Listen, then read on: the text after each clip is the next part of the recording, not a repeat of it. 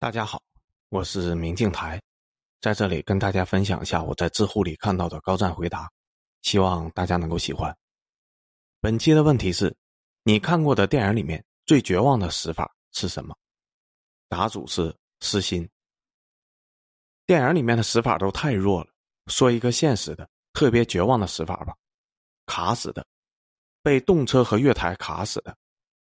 一七年的事情。上海虹桥至汉口的第三零二六次列车抵达南京南站以后，有个人为了赶时间，随意的翻越站台，结果被进来的动车活活卡住了。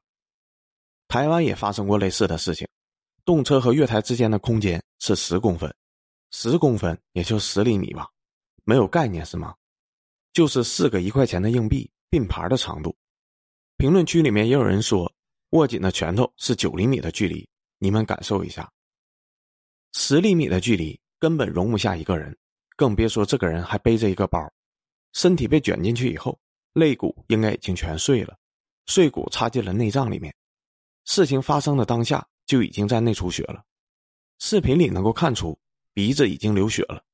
这种程度的内出血基本就是没救了，但人还不会立刻死去，一动不能动，只有不停的后仰，在最初的麻痹后。爆裂性的疼痛从下半身传来，但喊不出来，只能仰着。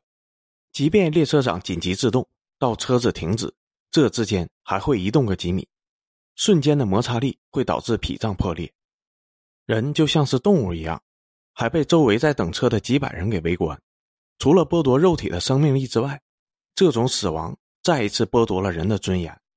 但于情于理都不可能不救。中国的救援水平还是不差的。十几分钟后，消防、公安、特勤、幺二零当然都来了。但这种情况，请问怎么救呢？是把动车切割一个洞出来吗？还是切割月台？高铁的月台都是混凝土做的，切割的过程，但凡碰到一些受伤者，那么势必又是一重伤害。如果说让动车倒退几米，更是不可能，基本是在反复的碾压脾脏。新闻里说，消防官兵将月台面板拆开。但男子是在救援的过程中死的，所以人是怎么出来的？知道了吧？就是救不出来，是人死以后把尸体从旁边拖出来的。也就是说，他死前都一直卡在那个十厘米的缝隙中，从被卡在中间到被人发现围观，到有人报警、特勤过来，大概是十几分钟。我一直在想，这十几分钟的时间里他在想什么？其实人的本能是很敏锐的。车子在自动刹车，静静的延伸几米，这个男人应该已经知道自己没有救了。周围人投来惊恐、怜悯、同情的目光。刚发生时，思维还处在惊慌失措之中，身体的破坏连带着思维的破坏。但几分钟后，估计也稍微冷静了一些，还试图想要自救，用双手撑地板，没有力气，往左边或者往右边移动一点都做不到，一动就能感受到。碎掉的肋骨搅动内脏，疼得冷汗直流，只能叫喊，但叫不出声音来，不敢喊叫是需要腹部力量的，腹部肌肉附近牵动着被破坏的脾脏，疼，好疼，疼死了。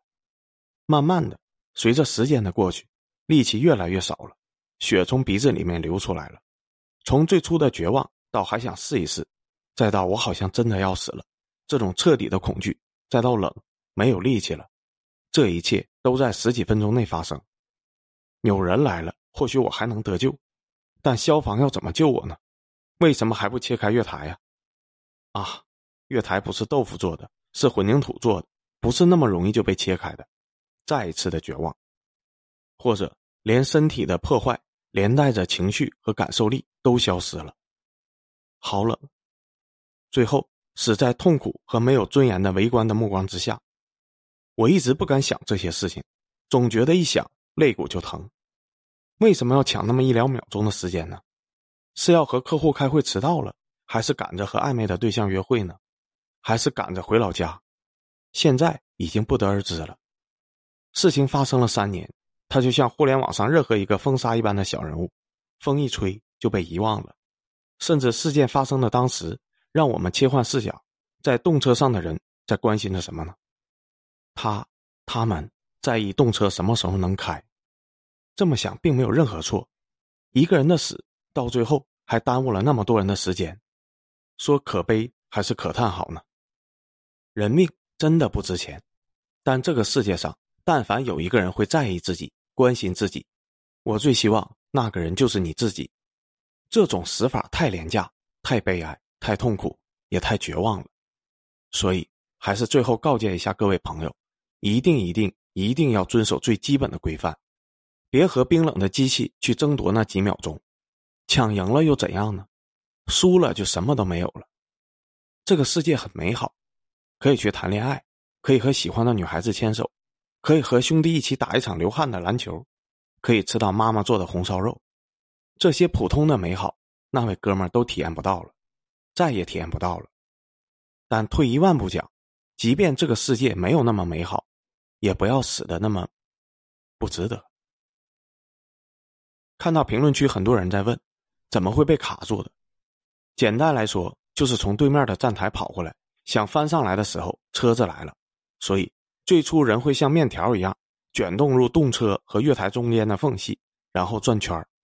这也就是为什么，他明明是想要翻越月台的，应该是背对着动车，正面向着月台方向，而图片和视频里面是正面对着动车，背面对着月台，因为转了好几个圈了。最后补充一句，别去看视频，实在是太残忍了。